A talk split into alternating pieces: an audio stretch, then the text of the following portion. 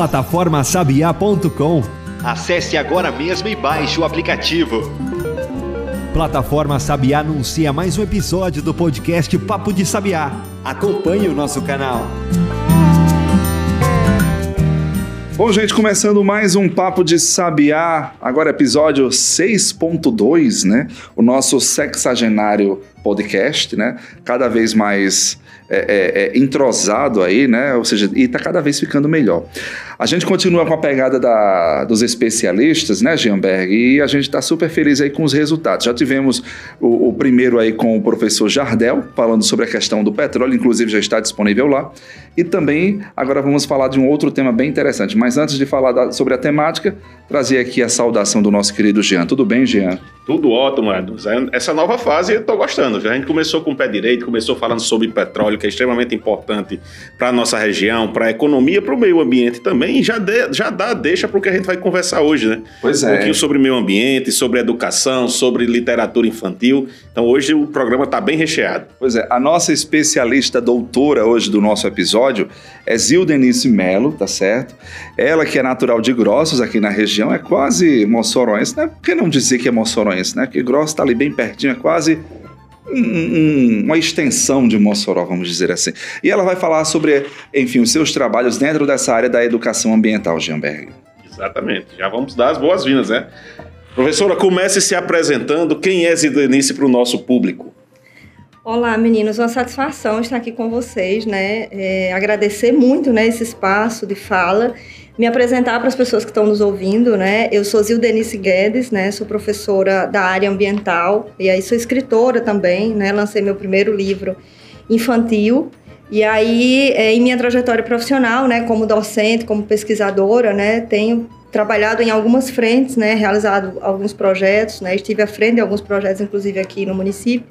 E aí estou aqui para conversar um pouquinho com vocês sobre esse esse processo de construção, né? Então eu me considero uma pessoa disruptiva, né? Então eu gosto muito de desafios e aí gosto também sempre de me permitir aprender coisas novas, né? E de mobilizar as pessoas para isso também, né? E eu acho que esse processo de escrita, né, traz um pouco disso.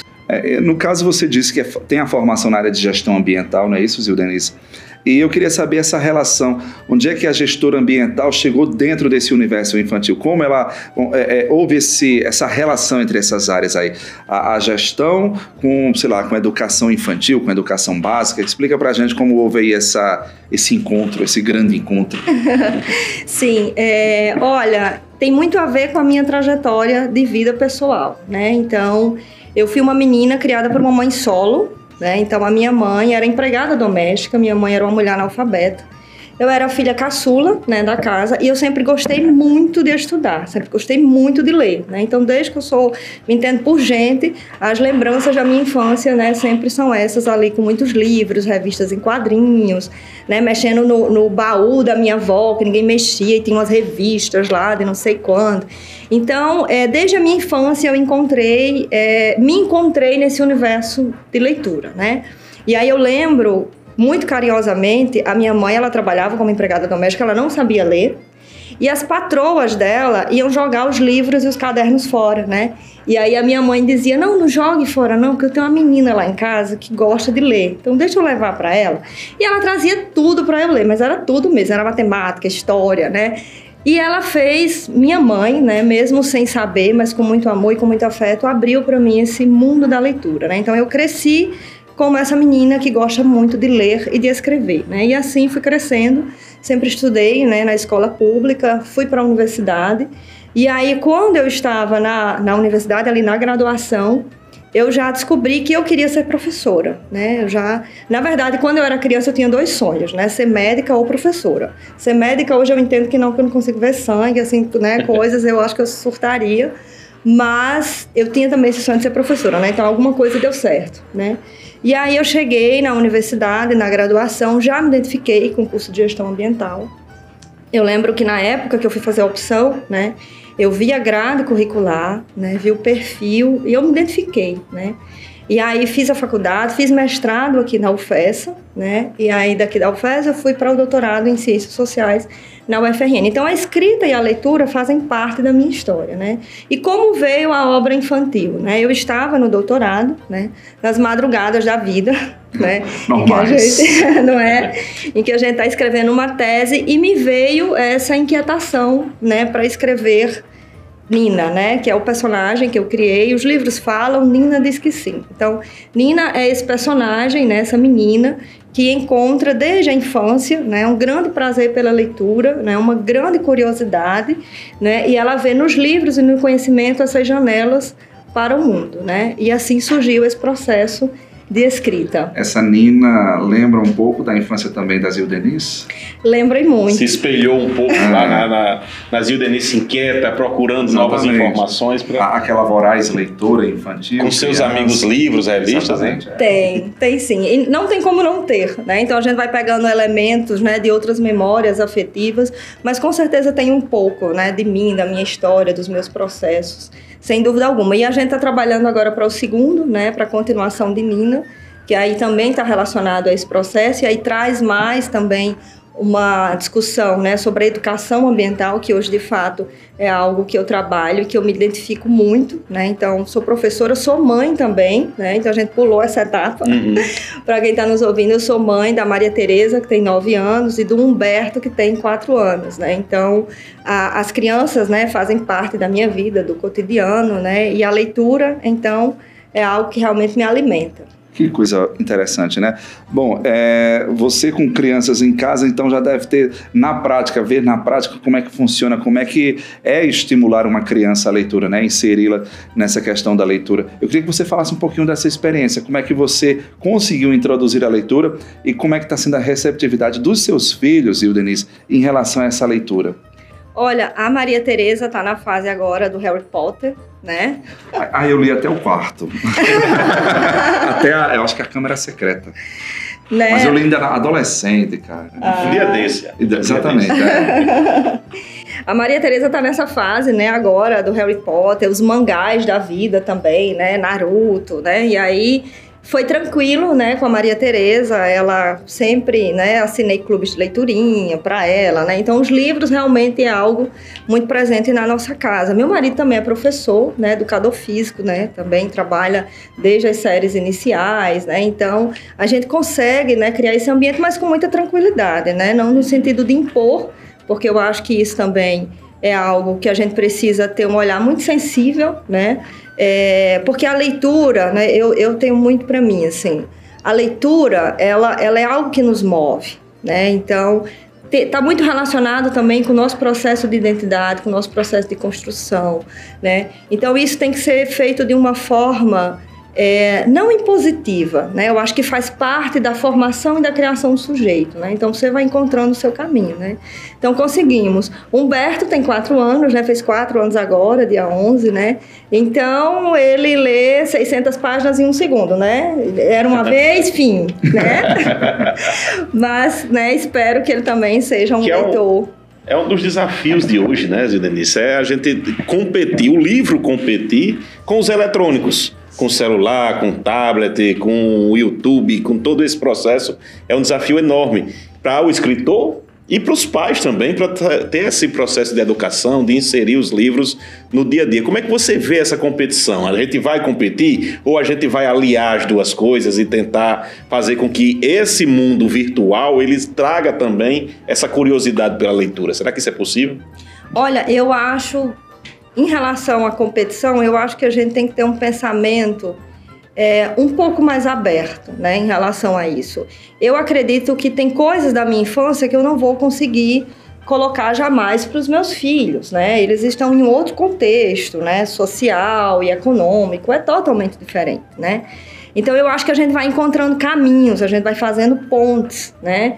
Então essas atividades que requerem, né, que a gente pare, né, que a gente se desconecte, elas são fundamentais, né? Então tem a pintura, né? Tem tantas outras atividades, né, em que, que são muito benéficas, né, para nós adultos. Imagine para as crianças. Então eu acho, sabe, que a gente vai é, conseguindo criar espaços de equilíbrio. né? Em que a gente, ao mesmo tempo que a gente respeita o processo que essa nova geração está, que é diferente da nossa, né? Mas que a gente também apresenta outros caminhos, né? Olha, existem outras coisas que são possíveis, né? Então, a gente não precisa ser refém né? Essa tecnologia ela deve ser útil a nós, mas chega um momento em que ela não está mais sendo tão útil. A gente vira refém dela, vira, fica preso. Isso, é um, chega a ser uma dependência. A gente pode colocar muitas vezes nesse nível, né? Então eu acho que a gente vai criando os equilíbrios, né? Então, final de semana, vamos tentar né, é, inovar, vamos tentar pensar em outros momentos, né? Então vamos discutir outras coisas, vamos ali. Eu acho que tem muito a ver com o ambiente que a gente vai propiciando. Exatamente. Sabe? Hoje a gente está tão é, arraigado nesse, nessas telas da vida, nos smartphones, nos tablets, que a gente às vezes não se deixa, não se permite a, a, a entrar em outros universos, né? Como o Denise falou. E eu trago aqui um exemplo bem interessante, Jean, que é o exemplo da música, porque no celular hoje você faz de tudo, né? Inclusive escutar música. Só que eu descobri, ou redescobri, Jean, o prazer que é você escutar música do vinil, sabe? Eu, você deve ter lembrado do vinil, que você é mais, é, você é um pouquinho mais velho do que eu. Né? Mas assim, é, é, eu me lembro muito do vinil na minha infância, sabe? Ou seja, daquele do Traz boas lembranças, né? Exatamente. Né? E eu virei um fã do vinil. Sou daqueles que vai ali no sebo, que vai atrás de disco de vinil, que toca o disco de vinil, que fica encantado com aquela, com a sistemática do vinil, com aquele disco, o bolachão preto rodando e aquela agulhinha ali passeando e a partir desse passeio transformando em música, transformando em canções. Isso é muito bacana, né? Aí diz assim, poxa, mas o vinil tem um ruído, mas é um ruído gostoso hoje de ouvir, né? Interessante o ser humano lutou tanto contra o ruído do vinil e hoje está voltando, né? Mas enfim, é só para a gente se situar um pouco dessas alternativas que a gente precisa ter, né, Zil Denise? Da gente ver, olha, vamos escutar música de uma forma diferente, vamos ler de uma forma diferente, né? Ó, o, o, o livro hoje impresso, é, ele, é, ele é muito salutar, né? A gente vê muito e-books, né? Nada contra o e-books, eu acho que é extremamente interessante, importante, mas a gente precisa também colocar o papel, enfim, a questão do, do tato, né? Do folhear, do né? folhear, de, às vezes até de sentir o cheiro, sei lá, o, o pegar em si. Então eu acho que é necessário ter esse, esse ponto de equilíbrio realmente. E nessa parte da escrita, Zé Denise, você também já nos relatou antes que teve outras obras, já fez mestrado, doutorado, que não deixa de ser uma obra que dá uma dor de cabeça ah, danada a gente escrever. Já escreveu outros, outros livros com outros aspectos. Eu queria que você fizesse um pouco esse comparativo desse desafio que é a escrita para o público infantil. Né? A gente tem uma, um, uma simplificação, mas sem perder a essência, sem deixar de transmitir a mensagem. Não sei nem se a palavra certa é simplificação, porque eu acho que é um desafio maior até do que escrever uma dissertação, do que escrever uma tese, que é muito mais técnico, né? Muito mais técnico, exatamente. Olha, eu confesso a você, é... escrever né, para o público infantil, para mim não é difícil. No meu processo de criação. Porque está muito relacionado com as minhas memórias afetivas, né?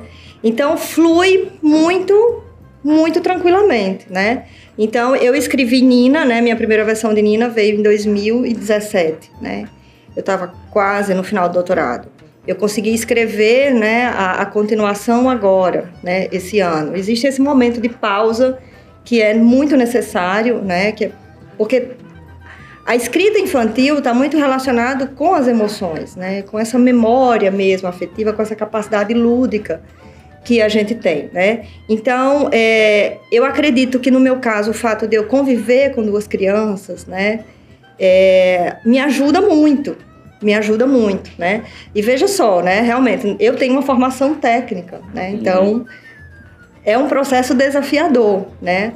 Mas para mim é muito gostoso, né? Acho que está muito relacionado a isso que ele acabou de falar. Essa satisfação. Essa satisfação. Essa lembrança boa que traz. Né? Isso, né? isso, né? O segundo agora tá, tá é, é, é, Nina e a avó dela, né? Então está muito relacionado mesmo a essas minhas memórias boas, né? aquilo que eu vivi de bom, mesmo, né, fui uma criança com muito, muito humilde, né, com, com muitas limitações de recursos, né, mas também fui muito feliz e muito agraciada, né, tanto que essas memórias afetivas, elas estão resultando hoje em produtos para ajudar, né, outras crianças, né, e tem uma coisa que você falou que eu acho muito interessante, que é essa questão do estar presente, e eu acho que a leitura, ela nos possibilita isso, Né? Eu acho que de diferentes graus, de diferentes formas, todos nós, né? eu acho que hoje praticamente todas as gerações nós estamos passando por processos de ansiedade que são distintos, né? claro, né? são medidas uhum. bem diferentes, né? mas é, eu acredito que a leitura, para mim, por exemplo, ela tem esse efeito, né? então ela, ela me ajuda a, eu parar, eu saborear, né? Como você saboreia, né? A música do vinil. E está muito relacionado a isso, né? Ao estar presente, né? Então, essa construção, né? essa escrita infantil, para mim, a, comigo acontece assim, né? Então, eu, eu consigo fazer essa imersão dentro de mim mesmo, né? E consigo trazer uma linguagem que seja né, para o público infantil. E nessa segunda versão agora, é, a gente vai estar explorando muito essa questão da educação ambiental, né, o que são resíduos, então, é, por que, a gente não pode poluir o mar, né, por exemplo, né? Então, já tá tendo spoiler, viu? Não é? Os caras que não spoiler, já começou a sair já alguns começou, spoilers aqui. É? Né? Isso é bacana demais. Eu vou aproveitar aqui é, essa pausa para a gente fazer uma pausa aqui no nosso episódio, tá certo? Só o tempo de beber uma aguinha, né, Diego? E ver se deu tudo certo. Daqui a pouco a gente volta com mais é, Papo de Sabiá aqui com Zil Denise. Plataforma Sabiá. Ambiente digital interativo. Voltado a difundir as tecnologias demandadas e ofertadas na resolução de problemas do semiárido brasileiro. Acesse e segue a gente no Instagram.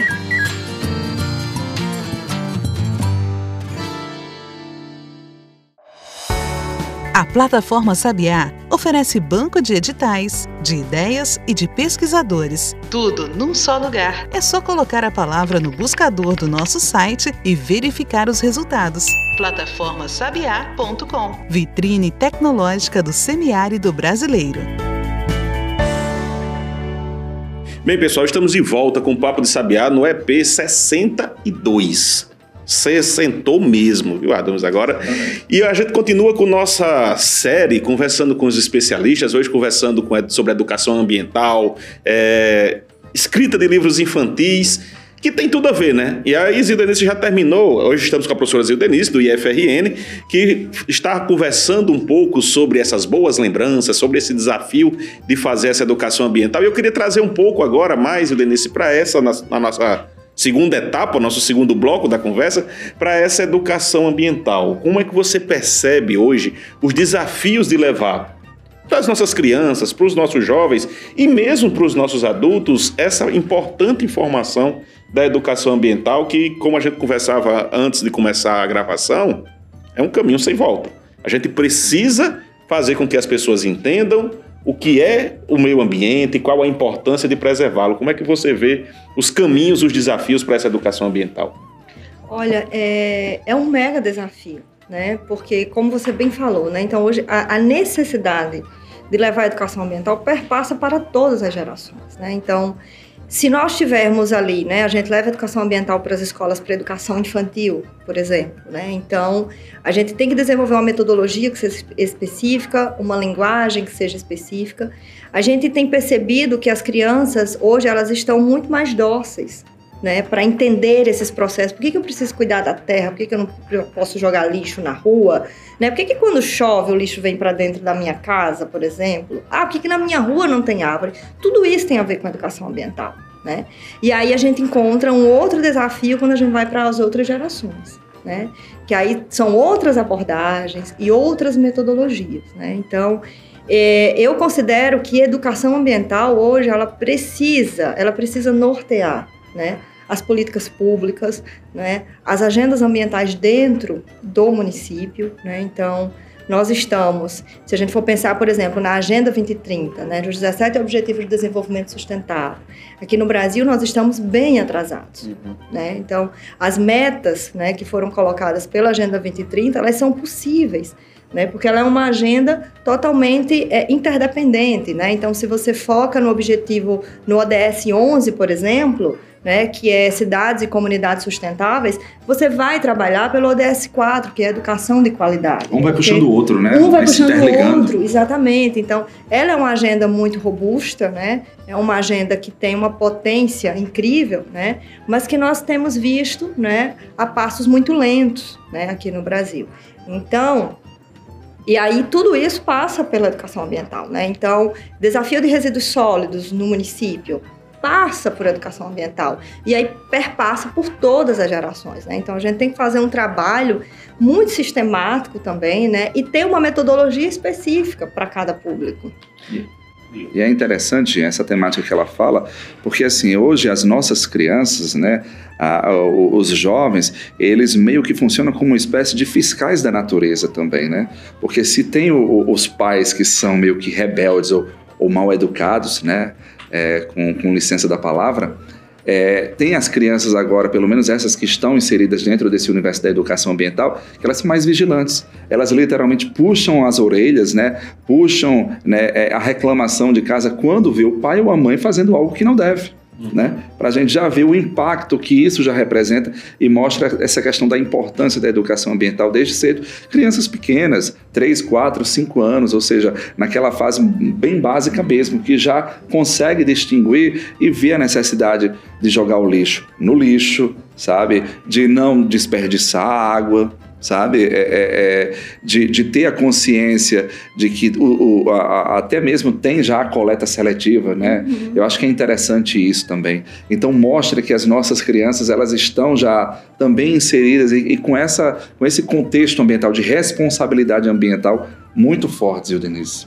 E elas acham até algumas coisas que a gente da geração mais antiga, um pouco, né, Adams?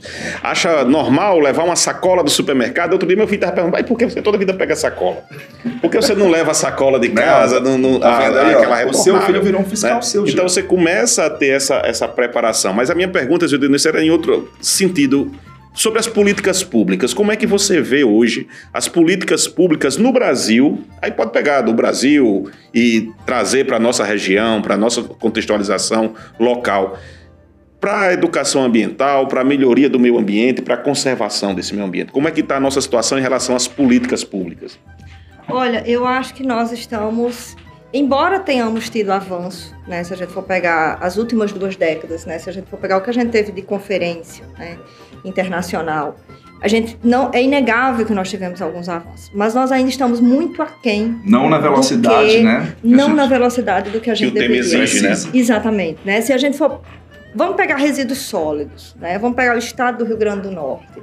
Né? Então, vamos, quantos municípios né, aqui no estado do Rio Grande do Norte contam com aterro sanitário? A gente conta nos dedos. Não é? Então, se não me engano, são 24. Enquanto que na Paraíba falta, faltam 24 para o Estado fechar. Né? Então, e que quando a gente fala em aterro sanitário, né, é uma medida né, que a gente precisa contar e que bom que a gente tenha. Mas também né, nós queremos outras políticas públicas, né? nós queremos mais incentivo à coleta seletiva, né, à reciclagem, à reutilização. Né? E tudo isso passa pela implementação local de, de uma agenda ambiental, né, que nós não temos visto né? Eu, eu particularmente, né?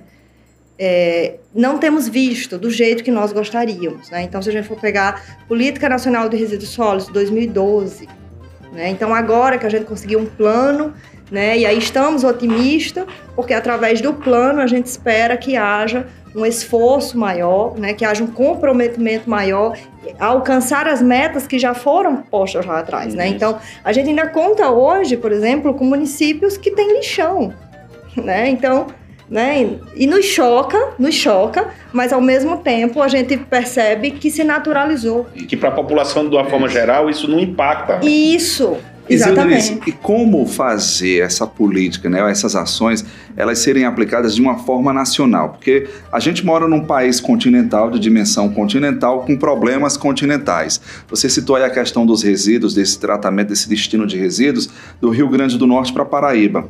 A Paraíba ela tem mais municípios do que o Rio Grande do Norte, eu acho que são 223 municípios. Aqui nós temos 167. Você mostra aí a realidade da Paraíba, que só faltam 24 municípios para completar essa questão dos resíduos, né? Aí sobe mais um pouquinho, é uma realidade totalmente diferente. Como é que a gente faz para é, é, é, exemplificar ou padronizar esse, esse país, esse imenso território, para deixar essas, essas discrepâncias, vamos dizer assim, mais amenas? Olha, eu acho que a gente parte de um lugar que a gente precisa reconhecer que somos um país muito heterogêneo. Né? Somos 5.572 municípios.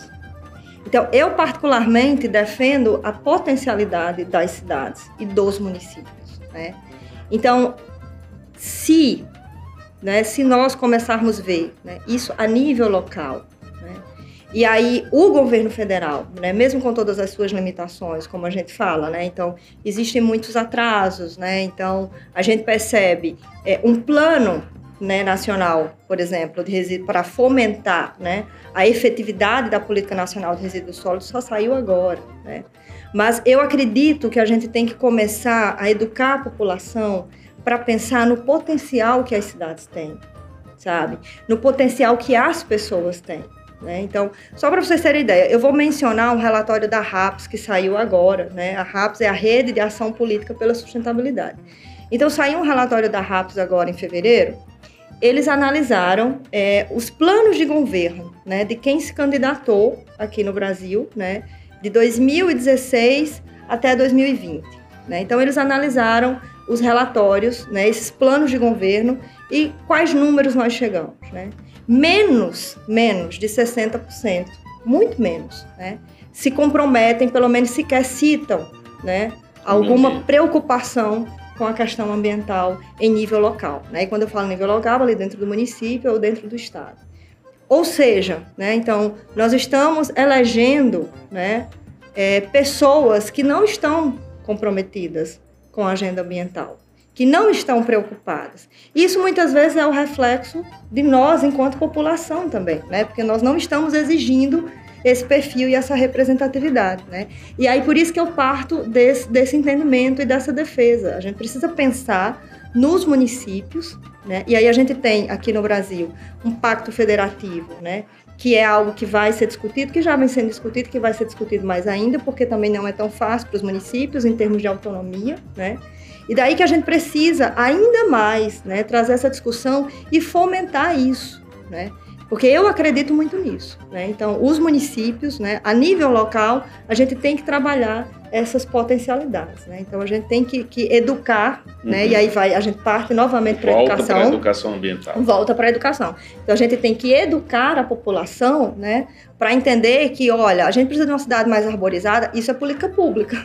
Uhum. Não é? é então, isso. isso é política pública. Né? Então, isso passa consideravelmente né, por quem nós estamos elegendo, né, por quem irá nos representar. Né? Então, eu parto dessa discussão. Aí quando falta essa, essa coordenação central, acho que falta muito isso, né?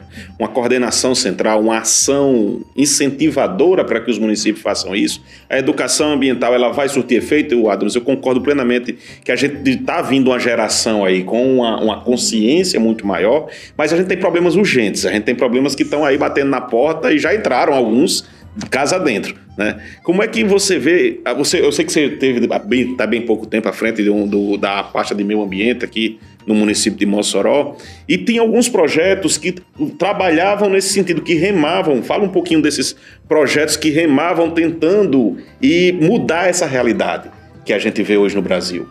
Olha, isso mesmo. É, eu estive, né, de janeiro de 2021 até agora, em junho, né, gerente executiva de educação ambiental no município de Mossoró e foi um tempo muito muito desafiador para mim, né, mas também muito feliz, né, no sentido de que é, o executivo é um lugar muito privilegiado para nós implementarmos né, mudanças, políticas públicas e mobilizarmos as pessoas, porque eu acredito muito nisso. Né? Então, hoje a gente no Brasil, a gente tem muitos desafios e a gente não vai conseguir resolvê-los só, não adianta. Né? Então, eu acredito muito que se a gente trabalhar de forma, né, parceria, gestão pública, sociedade civil, instituições, né? Então, com certeza, nós teremos resultados que serão bem mais interessantes. Porque a partir do momento que nós aumentamos né, esse círculo né, em que mais atores dão-se as mãos, né, em que a gente consegue fazer diálogo, a gente também melhora a transparência, a gente traz mais confiabilidade para aquilo que a gente está fazendo. Né? Então, é, nesse tempo né, em que eu estive gerente executiva de educação ambiental aqui no município, realmente a gente trouxe, né, a gente conseguiu implementar programas que deram né, bons frutos aqui, e isso foi muito significativo para mim, né, na minha trajetória profissional, porque foi um desafio, né, É, quando eu fui convidada né, pelo prefeito Alisson para trabalhar na gestão dele, eu pedi para ficar nesse lugar, né, na gerência executiva de educação ambiental, porque eu sabia exatamente o que eu gostaria de fazer, né, mesmo sabendo que seria muito desafiador. Mas foi muito fértil para mim, né, porque isso ficou muito claro. Né? Essa questão de você mobilizar pessoas, você mobilizar instituições, porque a gente não consegue fazer as coisas só. Né? Então, por exemplo, a gente conseguiu trazer para o município a coleta de resíduos eletrônicos. Né? Então, a gente fez uma parceria com o IDEMA, né? um programa do IDEMA, junto com a CAERN, junto com a Natal Reciclagem. Então, se o município, se a gente ficar ilhado, a gente não vai para lugar nenhum. A construção de parcerias é fundamental. Né? É fundamental, é fundamental, porque é muito desafiador, né? Então, o município é um raio de atuação que a gente sabe que tem sérias limitações, né? Então, a partir do momento que você abre, né, para parcerias e para o diálogo, todos ganhamos com isso. Né? Então a população ganha e nós também, né, gestores que estamos à frente. Então foi um tempo né, que a gente trabalhou efetivamente, trabalhamos com, né, e conseguimos implementar o programa Mossoró Verde, né, que tem, tem a finalidade de arborizar a cidade, o programa Embaixadores, que leva a educação ambiental semanalmente para as escolas, e além de outras iniciativas, né, porque enquanto gerente executiva de educação ambiental, eu trouxe a proposta de ter o calendário ambiental, né, então durante todo o ano ações, nós né? estávamos ali realizando ações, né, conseguimos trazer o drive-thru né, que é a coleta de resíduos recicláveis e que são destinados diretamente para as cooperativas e associações. Né? Então, foi de fato, né, para mim, um momento de, de, de, muita felicidade mesmo, um momento muito fértil no âmbito profissional, porque eu amadureci muito. Né? É.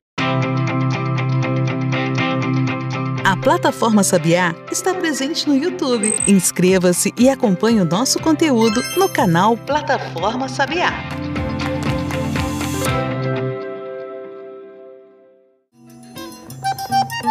Só a plataforma Sabiá dispõe de funcionalidades para inventores, para financiadores e para a sociedade. Acesse plataformasabiá.com e veja qual serviço você deseja. Dentro desse contexto também, um trabalho, uma ação de Zilda Início que aconteceu em conjunto com a UFES foi o Ciência no Parque, Jean. A primeira edição aconteceu, acho que foi em dezembro do ano passado, não foi, Zil Denise? Que mobilizou a equipe lá da professora Subênia, Gustavo, Késia, é, Jussiane aqui da UFES, que levaram todo um, um, um alguns projetos né, é, de ciência, inclusive com as primeiras observações astronômicas, né, e que foi um sucesso estrondoso. Eu estava lá, eu acompanhei, né? Existia todo esse esse, essa atmosfera favorável, né? E foi muito bacana. E a partir dessa ação, a gente vê hoje o sucesso que é, né? O Ciência no Parque ganhou uma dimensão incrível, né? Então mostra aí que uma semente plantada, ó, já mostra aí, já, já começou a crescer, florescer e dar muitos frutos, né? Verdade. E mostra também que a sociedade ela está carente desse tipo de ação. Ela, ela, ela quer esse tipo de ação. Então cabe ao poder público, cabe às instituições de ensino fazer, oportunizar que essas, essas comunidades, a sociedade de uma forma geral, tem acesso a essa informação, a esse tipo de atividade.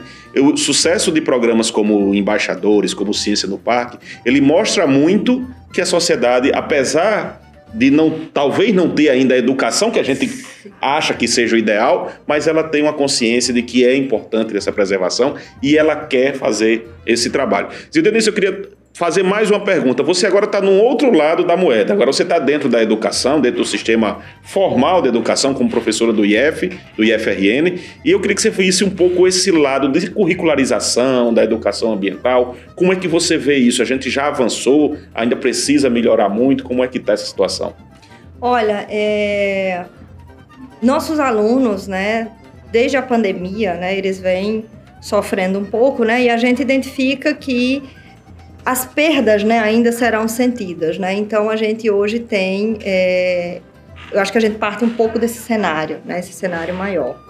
É, como professora, né, é, o meu lugar, né, e aí eu parto né, da discussão inicial que a gente começou aqui, né, eu sou uma pessoa muito disruptiva, né, então é, eu estou no ambiente formal, né, mas ali eu também estou instigando né, os meus alunos né, a práticas, a desafios, porque os alunos também estão sedentos disso. Né? Então, uhum. são alunos que passaram né, muito tempo ali no remoto, né, de frente para uma tela né, de computador, e aí eles estão agora nessa ansiedade também né, de querer explorar mais o mundo, né? Então, enquanto professora de educação ambiental, né, que vem um pouco também desse outro espaço, né, acredito que é uma, uma troca muito boa, né, tanto para os alunos como para mim também, né? Então, eu sempre estou ali provocando eles, né, a que a gente possa querer conhecer outras realidades, né, querer sair dos muros, né? Então, eu sou uma pessoa que eu me identifico muito com isso, né? Eu gosto muito de sair dos muros, eu gosto muito de estar fazendo pontos, né? Então,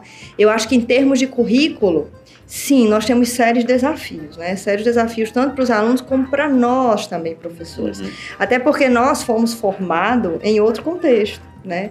Que hoje não necessariamente né, é o, o perfil que os alunos, nesse momento agora, eles estão precisando, né? Então, a gente se encontra muitas vezes como professor no limbo, né? É. Então, nós viemos de outro processo e aí a gente, nós agora vai ter continuidade ou será que eu vou ser capaz né, de romper um pouco né, essas barreiras e trazer, porque hoje a gente precisa trabalhar, eu acredito, né, enquanto professora, a gente precisa se abrir né, para essa necessidade de inovar também, né, as práticas de ensino, as metodologias de ensino, porque é, é muito interessante, né? Então, eu sou mãe e sou educadora, né, também, educadora dos meus filhos, né? Então, eu percebo muito isso no meu na minha vida no pessoal, né? No meu cotidiano, né? Então eu percebo que, que é, o contexto em que eu fui criada né, é totalmente diferente hoje do contexto em que eu tenho que criar meus filhos. Né? Então, a vida vai exigindo sempre muito isso de nós. É verdade. A forma acho. como a gente aprendeu é diferente de como a gente tem é que ensinar É muito hoje. diferente, exatamente. E aí a gente chega para os alunos, né, que hoje estão muito inquietos, né, muito provocativos e muito questionadores nesse sentido. E eu gosto disso, né? Então eu sou uma pessoa aberta, extremamente dócil a isso, né? Então tanto que eu digo, vocês não dêem ideia, porque eu adoro ideias, então eu vou atrás das ideias. Então tem sido, né, realmente uma, uma experiência muito boa, né? Então, mais uma vez, eu ressalto, né? É, quando eu não pude continuar no município, né, foi uma tristeza para mim, porque eu gostava muito do que eu fazia, né, gostaria de deixar isso bem registrado, né? Tanto que todas as pessoas, até hoje, todos os dias no meu WhatsApp, alguém vai lá e diz: Você ainda trabalha no Parque Municipal? Tanto que eu disse outro dia para a secretária, uma amiga minha, disse: Olha, eu sou voluntária do município. Todos os dias faço um trabalho de voluntariado para o município, né? Porque eu, não, não estou mais, mas eu posso ajudar. Porque para mim é, foi um lugar muito muito feliz, né? No sentido de que aquilo que você falou, né? Eu sou uma pessoa muito questionadora de frases como essa. As pessoas não se interessam, as pessoas não estão nem aí, as pessoas não são indiferentes, as pessoas são indiferentes. Eu sou uma profunda questionadora, sabe? Desse conceito, né, dessas crenças. Porque eu acredito que é o contrário. Eu acredito que se a gente mobiliza, se a gente instiga, se a gente provoca, se a gente dá os caminhos, né? E a gestão pública, o executivo, ele é um lugar muito privilegiado para isso? Assim como também a docência, claro, né? E outras atuações que a gente tem. Né? Então eu percebo que tem muita gente boa fazendo coisas muito legais, né? E se a gente somar ciência no parque, por exemplo, né? Quando a Subene e o Gustavo me procuraram, vocês imaginam que é uma professora, né? Ser perguntada, olha, a gente quer fazer ciência. Venham agora, entendeu? É agora, é agora, é para ontem. Fechou, né, velho? Fechou, né? Já tem uma roupa de, de ir, né? Então, existe muito isso também, né? Então, se, imagina se, né, se coisas, pessoas muito bacanas que estão fazendo coisas incríveis, se essas pessoas se encontram. Né? Exatamente. Né? Então, isso tem um poder revolucionário. É verdade, revoluciona. Você está numa área, é, Zil Denise, que você aprende muito, né? Uhum. Porque assim, você lida com crianças, e crianças reza a lenda que elas ensinam bastante, né? Por mais que não pareça, mas elas educam, elas moldam, né? E você falou é, desse perfil questionador dos nossos alunos de hoje, né? Eles estão cada vez mais inquietos, mais é, questionadores, sabe? Mais curiosos também, né? Então, como é que está sendo esse, esse retorno, né? Esse feedback? A professora Zilden está aprendendo também muito com esses alunos, com a Nina?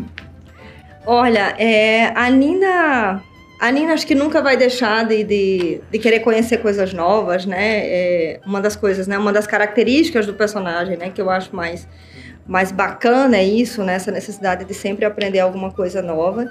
E eu tenho muito disso, né? Então, como eu falei para vocês, né? Então, eu sou uma pessoa muito curiosa, muito dócil, né? A aprender aquilo que eu não sei, né?